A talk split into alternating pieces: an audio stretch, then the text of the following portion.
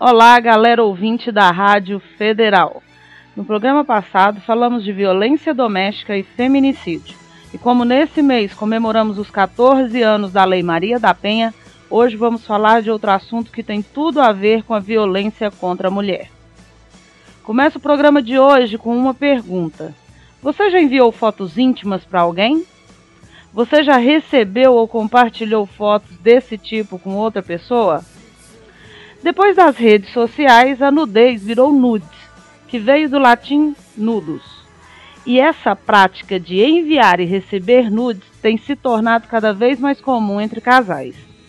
Mas cuidado, o que às vezes começa por brincadeira pode virar coisa muito séria e ir parar na delegacia. Você já deve ter ouvido falar de alguns famosos que tiveram suas fotos vazadas. Mas não pense que isso é coisa de gente famosa, não. Ter fotos íntimas ou nudes vazados tem se tornado mais comum do que deveria, e qualquer um pode ser vítima ou vilão. Então, fique ligado que essa prática chama-se revenge porn, ou pornografia de revanche, ou pornografia de vingança. E é o nosso tema de hoje. Meu nome é Marisa Guedes e está no ar o programa Na Onda do Direito.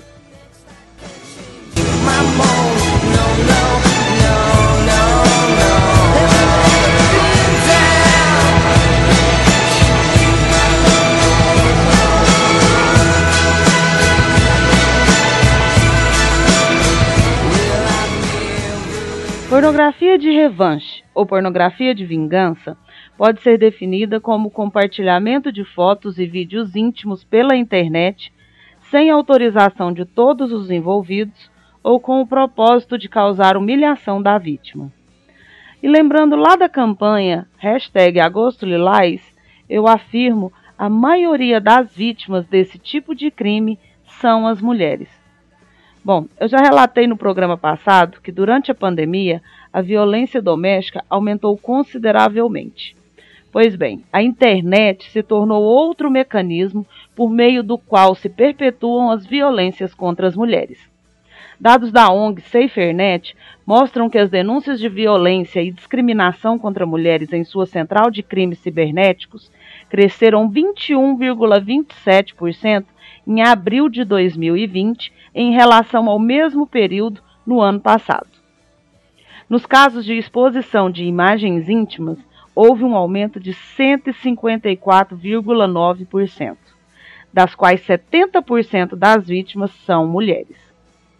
Já a ONU Mulheres destacou em seu relatório Covid-19 e o combate à violência contra mulheres e meninas os impactos da pandemia na violência contra a mulher, incluindo a violência virtual. De acordo com diversos meios de comunicação, publicações em mídias sociais e especialistas em direito das mulheres, diferentes formas de violência online estão em ascensão. Entre elas, o stalker social, o cyberbullying, o assédio e a trollagem sexual e outras modalidades. Nos próximos blocos, eu vou esclarecer alguns pontos que as pessoas às vezes ainda não estão cientes. Vou falar da lei que tipifica esse tipo de conduta vamos bater um papo com a doutora Bianca Falácio, da Associação Brasileira de Advogados do Rio de Janeiro. Vou falar das consequências sofridas pelas vítimas desse tipo de crime. E para finalizar, vou explicar para vocês como proceder quando isso acontece. Afinal, os responsáveis devem ser punidos. Vamos para o intervalo rápido. Enquanto isso, você ouve uma música Aí a gente volta para falar mais sobre esse assunto tão importante e que tem impactado tanto a vida de muita gente. Até lá!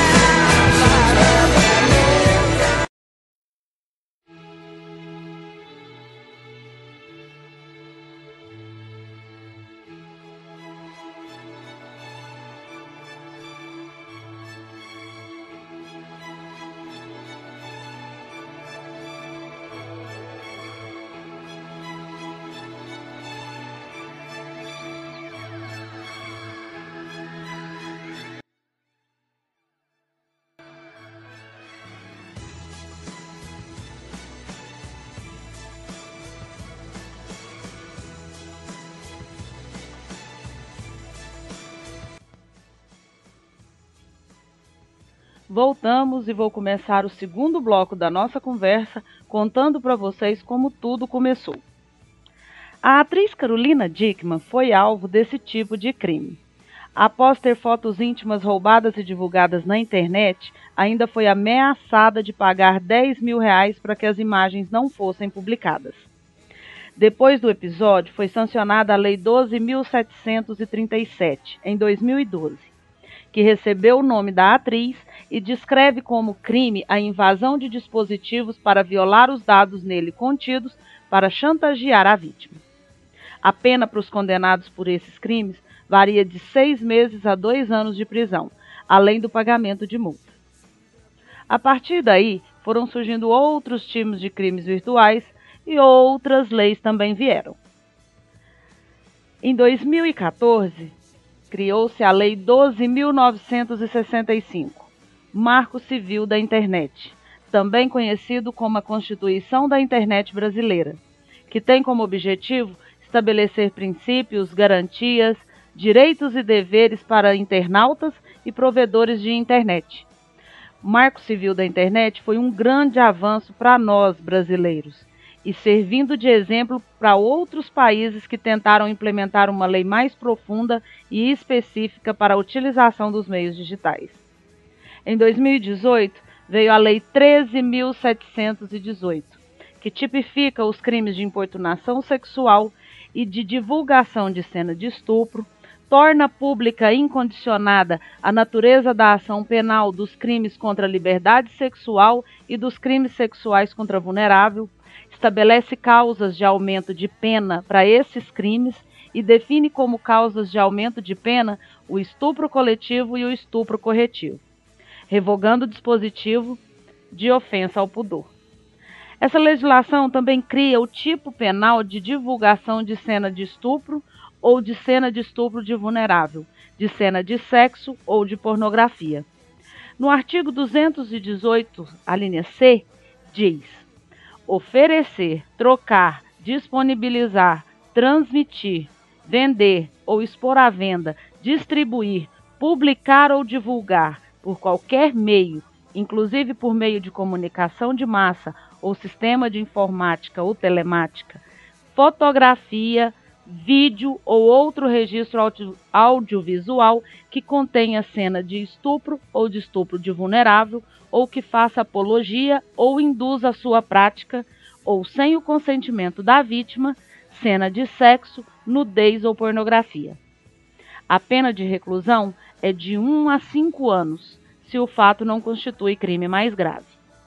O dispositivo ainda prevê causa de aumento de um terço a dois terços da pena se o crime for praticado por agente que mantenha ou tenha mantido relação íntima de afeto com a vítima, ou com o fim de vingança ou humilhação. Essa é a lei da pornografia de vingança. Bom, eu bati um papo com a doutora Bianca Falácio, coordenadora do Grupo de Trabalho de Enfrentamento à Violência de Gênero da OAB do Rio de Janeiro, que esclareceu algumas dúvidas e vocês vão ouvir agora. Olá, doutora Bianca. Seja bem-vinda ao Na Onda do Direito. Primeiramente, eu quero agradecer por ter aceitado o meu convite e dizer que é uma honra ter a senhora como nossa convidada. Gostaria que a senhora explicasse aos nossos ouvintes tudo o que pode ser caracterizado como pornografia de vingança.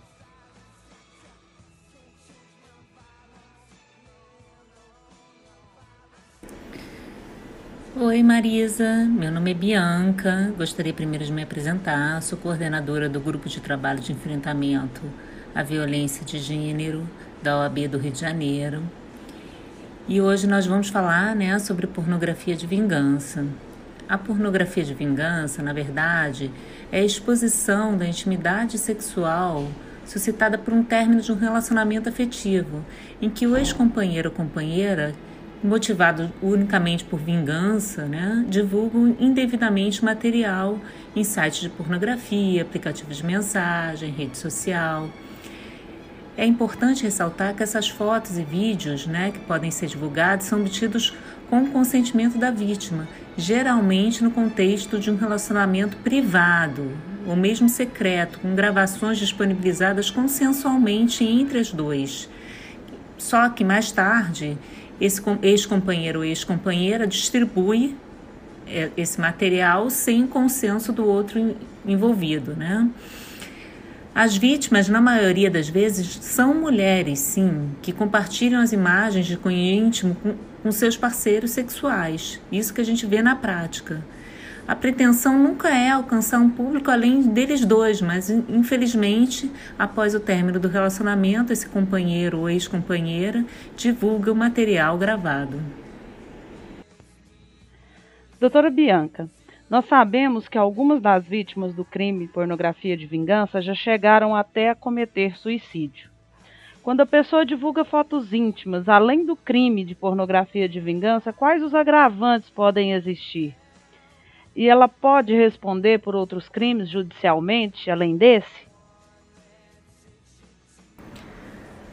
Marisa, quanto à questão criminal, a Lei 13.718 de 2018, quer dizer, esse crime, ele é um crime novo no Brasil, né? Somente foi colocado no Código Penal em 2018. Né?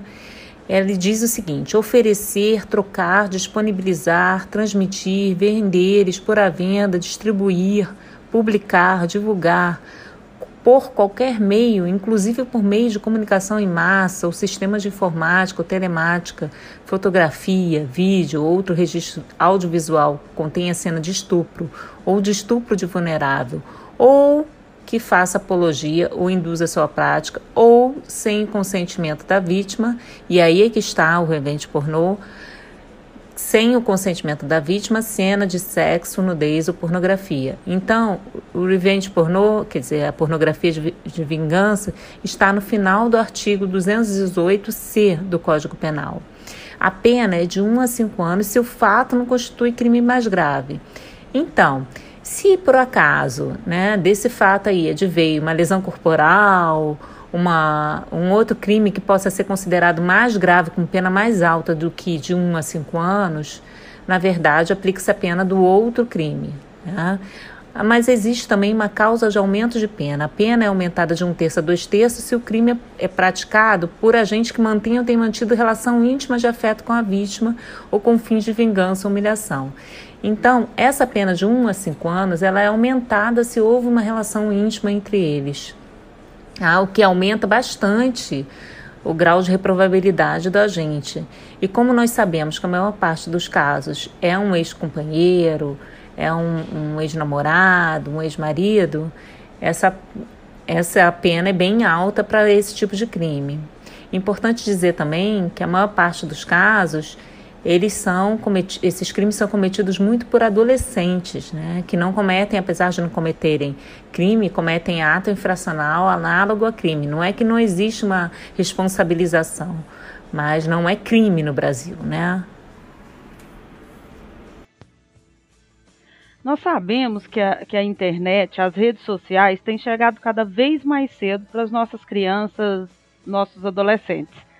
No caso de um crime de pornografia de vingança envolvendo dois menores, um menor divulga fotos de outro menor. O que acontece? Quem é responsabilizado? Os pais são responsabilizados? Ou o menor pode responder por esse tipo de crime? Quais as penas podem ser aplicadas nesse tipo de situação? No que se refere ao adolescente, aplica-se, no caso, o Estatuto da Criança e do Adolescente.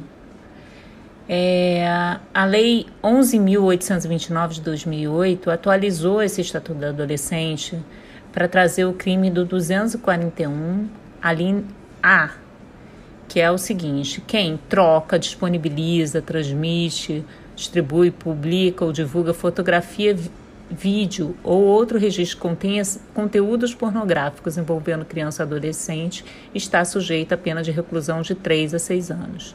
Você vê aí que a pena é mais grave do que a pena do outro crime que está previsto no Código Penal. Contudo, se quem fez a divulgação é um adolescente, é uma criança, ele não responde por crime, ele responde por ato infracional análogo a crime, como já havia dito anteriormente, que pode ser uma internação, pode ser é, uma internação em, em casas né, para adolescentes, para recuperação de adolescentes, enfim. E essa internação vai até mais ou menos, acho que dois anos, se não me engano. Mas o mais importante aqui, que eu acho que é importante a gente frisar, é que há pouco tempo o Tribunal de Justiça de São Paulo concedeu indenização a uma vítima de um adolescente, tá? Essa vítima teve as fotos vazadas por um adolescente e a indenização foi de cunho civil. Essa indenização, é, quem foi condenado não foi o adolescente, foi os pais do adolescente, né? E foi uma indenização alta. Também teve um caso específico que o provedor da internet foi condenado a pagar a indenização. Então, além dos reflexos na seara penal, há reflexos na seara civil também. Acredito eu que seja muito importante esse outro lado da legislação, porque realmente ela atende o dano moral de uma vítima que tem suas fotos, seu conteúdo todo exposto em rede social.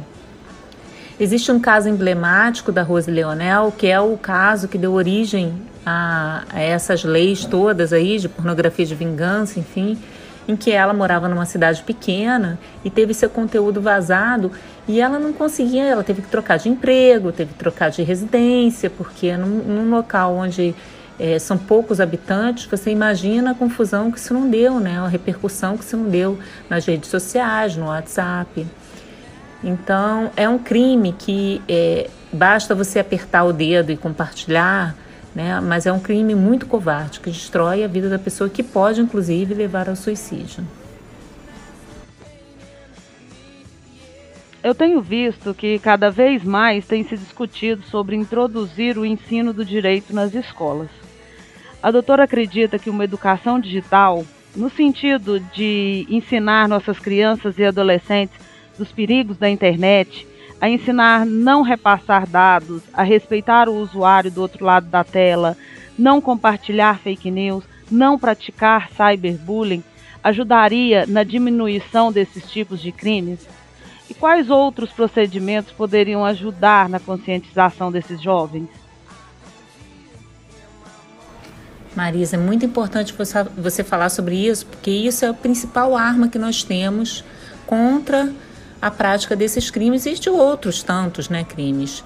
Mas acredito eu que com essa questão de isolamento social, as crianças estão mais em casa, né? os adolescentes estão mais em casa, e nós, é, pais, eu aqui me incluo, que sou mãe de duas meninas, né? temos que estar atentos sobre que tipo de conteúdo que eles estão visualizando e vendo. Né? Há pouco tempo atrás, através do ABA Conscientiza, que é uma associação, a Associação Brasileira de Advogados aqui do, do Rio, que eu faço parte, fizemos uma palestra sobre violência doméstica, é uma palestra é, para uma escola particular do Rio. E no chat as perguntas eram constantes sobre, ah, mas como é que pode, mas, né, o, o que que isso significa, né, stalk, por exemplo, que é um tipo de crime muito comum quando o ex-namorado começa a perseguir a, a, a, namora, a ex-namorada nas redes sociais e ameaçar. Isso é crime também, né? É importante dizer isso. Mas, enfim, essa questão específica do revenge pornô eu acho muito importante falar. Eu sempre falo que o melhor é não compartilhar, não, não gravar esse tipo de conteúdo, porque você não sabe o dia de amanhã, né? Num dia você está muito bem com seu namorado ali, e ali nessa palestra eu até fiz alguns exemplos, né, de que terminou o relacionamento, enfim. E no outro dia ele pode pegar essas imagens que vocês fizeram num momento que estavam muito bem e usar contra você, num, e fazer uma chantagem para você não terminar o namoro ou mesmo divulgar no seu grupo de escola, que é o que a gente vê bastante.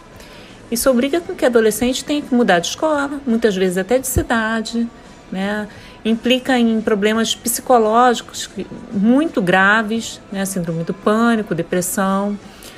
Então é importante que nós tenhamos esse espaço nessas escolas, né? um espaço que deve ser sempre é, disponibilizado para que advogados possam falar e explicar é, as consequências do crime. Porque o adolescente não sabe que. Ah, ele acha que não, ah, não tem crime, não vai dar nada para mim.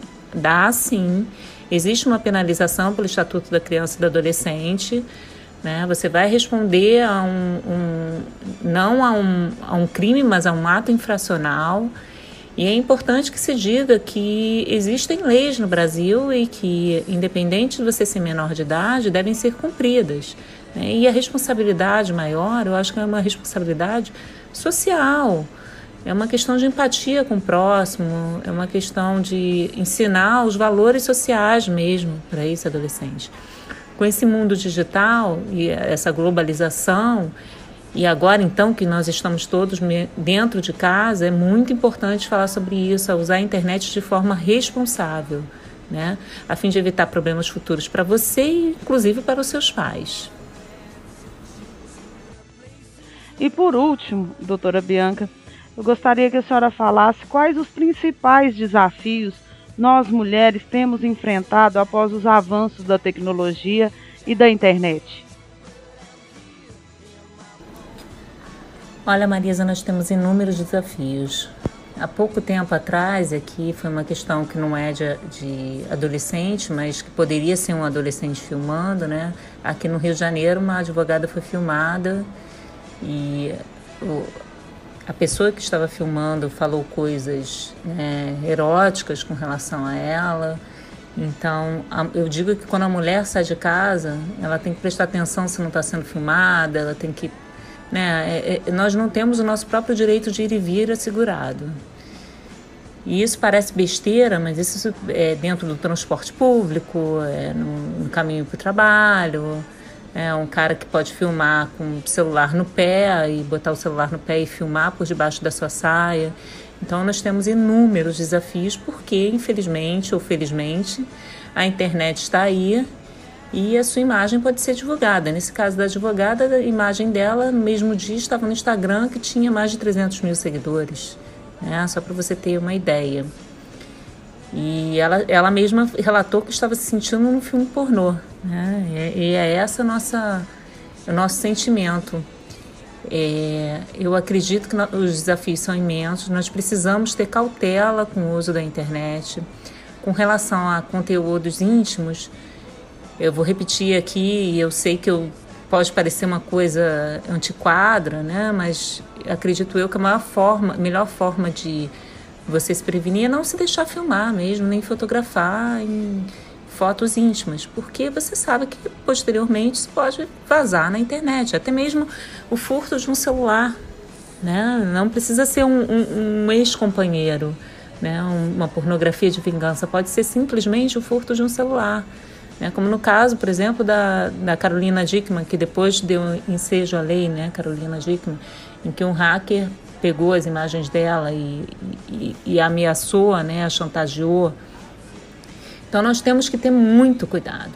Com relação aos adolescentes especificamente, nós tivemos um caso aqui no Rio que uma, uma menina negra de um colégio particular aqui do Rio é, teve dentro do grupo da escola é, as pessoas começaram a os outros adolescentes fizeram comentários racistas sobre ela.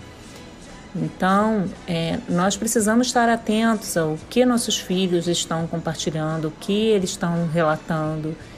E não é uma questão de minimizar os erros dos nossos filhos. Isso eu vejo muito, né? Como te disse, eu sou mãe também, então eu vejo muito. Nós precisamos é, ensinar o que é certo, o que é errado e efetivamente penalizar quando for necessário, né? E chamar atenção quando for necessário.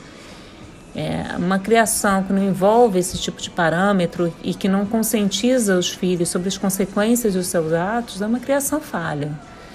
Então, acredito sim que as escolas, as universidades, independente se é universidade de direito ou não, devem introduzir matérias relativas à violência de gênero, devem introduzir matérias relativas à pornografia de vingança, ao stalk, né, e, e devem introduzir palestras nesse sentido.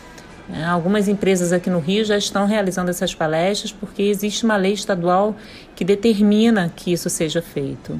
Há pouco tempo nós fizemos uma palestra na, no Grupo Eleva, também aqui no Rio de Janeiro. Então, acredito, já fizemos uma outra agora aqui no Instituto Nossa Senhora da Piedade. Então, acredito que é, esse seja o início de, um, de uma revolução, assim, né? Que as pessoas possam estar mais atentas. Então, eu estou à disposição aqui, quem quiser deixar o contato aí na rádio e que quiser fazer uma palestra com a aba Conscientiza, nosso projeto social, é só entrar em contato conosco. E eu aproveito aqui para deixar o meu Instagram, que é Justiça Delas, e tem conteúdo informativo para as mulheres, é muita coisa sobre violência de gênero, mas também sobre direitos das mulheres, direito desde licenças até direitos trabalhistas, direito à saúde.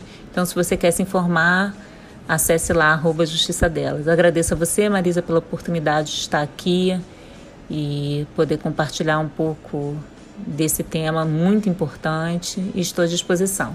Tá bom? Um abraço a todos.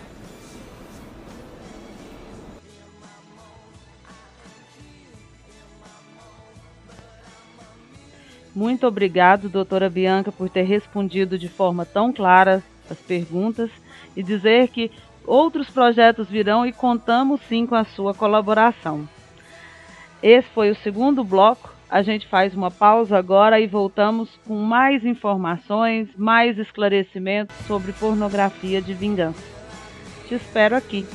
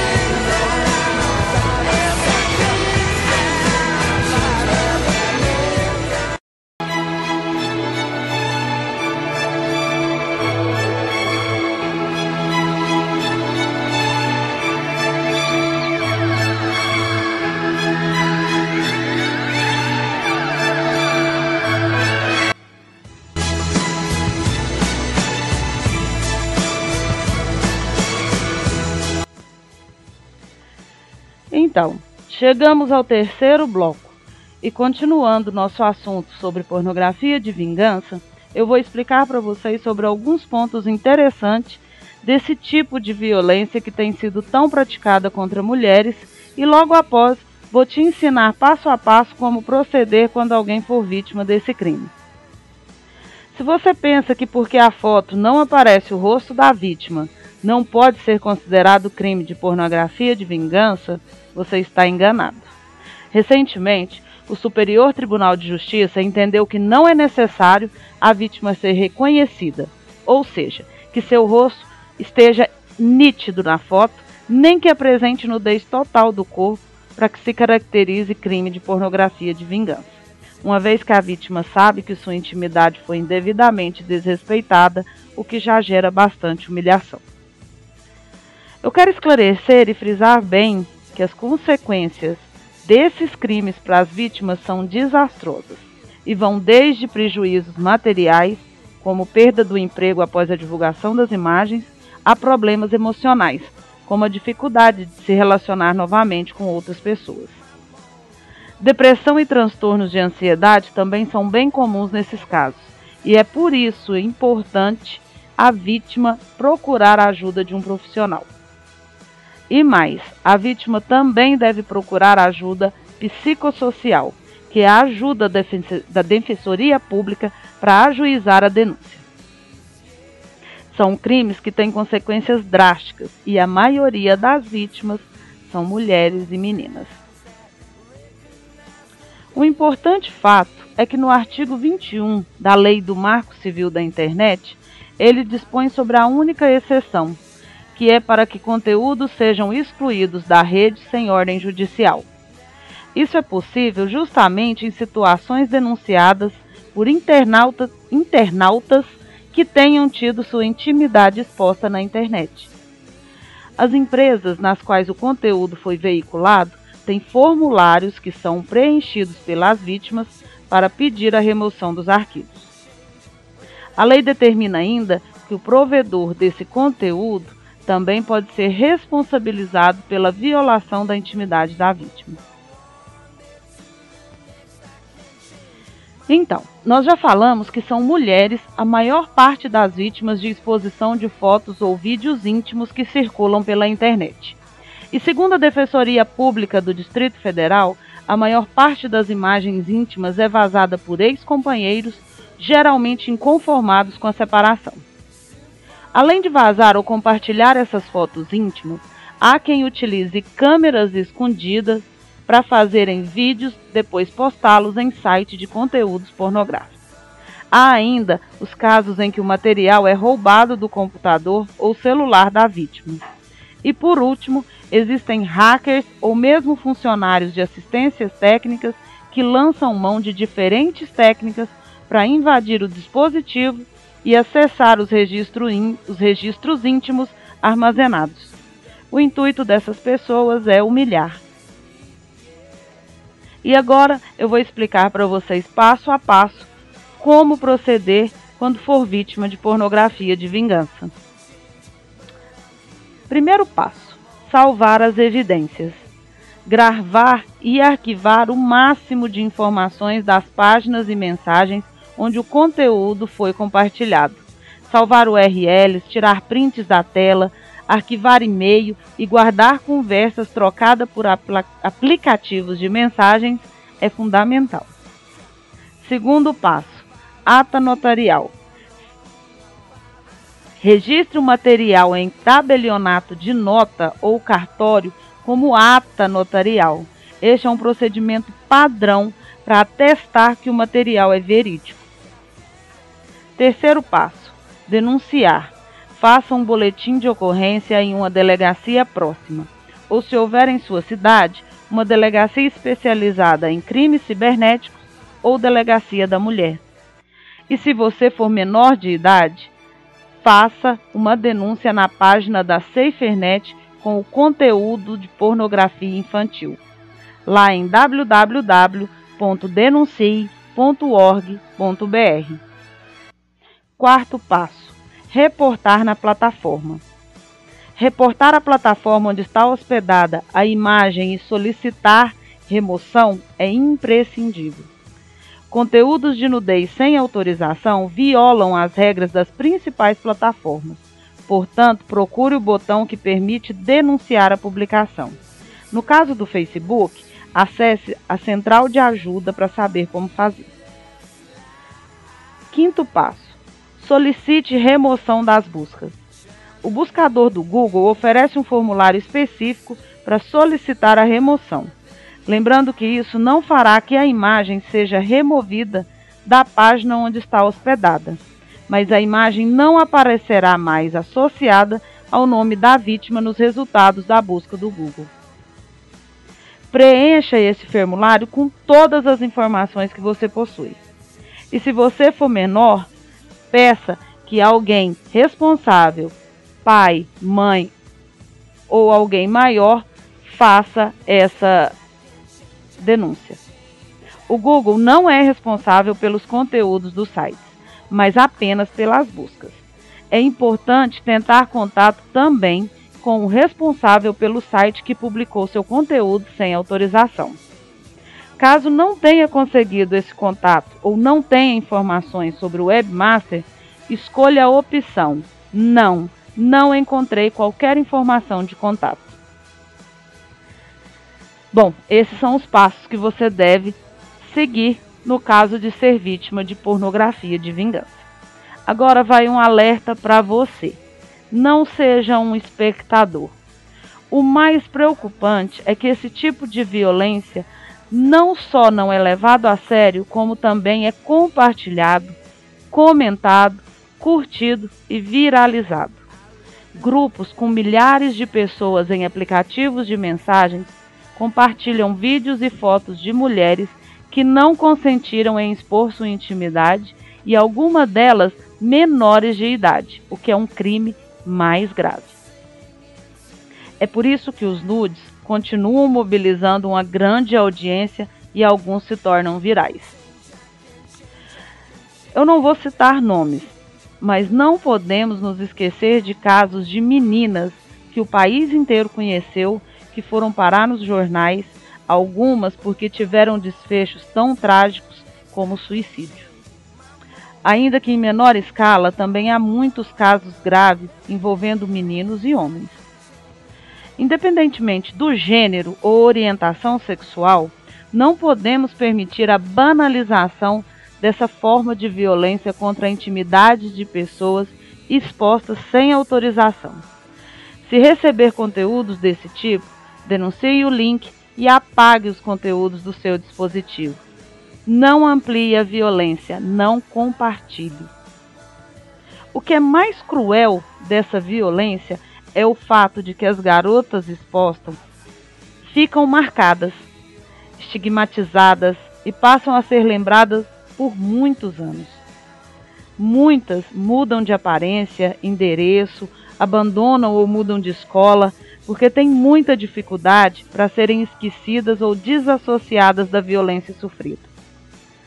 Os profissionais que lidam com esse tipo de crime alertam que suas consequências não são menos graves por conta da violência se propagar em um espaço virtual. Ao contrário, muitas vezes o alcance e a permanência que as ferramentas online permitem intensificam o trauma das agressões sofridas. Quando esse material vai para a internet, a mulher é culpada porque ela tem sua sexualidade revelada. E há um julgamento natural da mulher que manifesta sua sexualidade por parte da nossa sociedade patriarcal. Muitas mulheres mudam de cidade e até se suicidam. Ou seja, além de ter que lidar com a parte de que teve sua confiança quebrada e ter sido exposta de maneira tão humilhante, ela tem que lidar com os olhares de julgamento das pessoas, os comentários maldosos e o medo de que as imagens serem publicadas na internet novamente o que se chama de revitimização. Acho que deu para perceber o quanto esse tipo de crime é grave. Bom, galera, foi por isso que eu escolhi esse tema. É preciso falar disso com nossos adolescentes e mostrar que às vezes aquilo que para eles pode ser uma brincadeira pode acabar tendo consequências muito sérias. E para nós que somos pais, é preciso aprender a lidar com esse universo digital e saber orientar esses jovens de maneira que eles entendam que a internet é muito útil, mas pode ser prejudicial também. A dica é: não compartilhem, se receber, apaguem. É preciso incluir o assunto como temática no currículo escolar e sensibilizar os alunos para o respeito nas relações de gênero. Afinal, a educação é o melhor caminho. Espero que vocês tenham gostado do nosso programa de hoje. O programa é reprisado no domingo às 13 horas e também estará disponível no nosso podcast no Spotify. O link está disponível na nossa página do Instagram arroba Onda do Direito. Lá também tem dicas de lives e palestras sobre o assunto. Aproveita e segue a gente lá. E por último, te convido a estar com a gente amanhã às 20 horas no programa Na Minha Época. Nós vamos falar de trilhas sonoras de filmes que marcaram época. Eu, Marisa Guedes, Juliana Minotto e Fábio Naves.